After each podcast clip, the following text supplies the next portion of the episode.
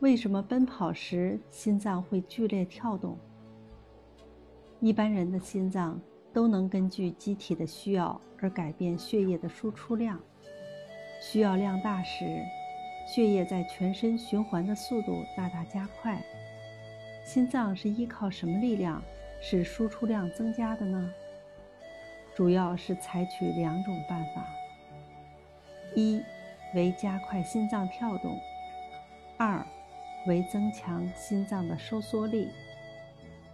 当做跑步、登山等剧烈运动时，身体肌肉需要的养料和氧气比平时增多，因此心脏输出的血量也必须相应增加。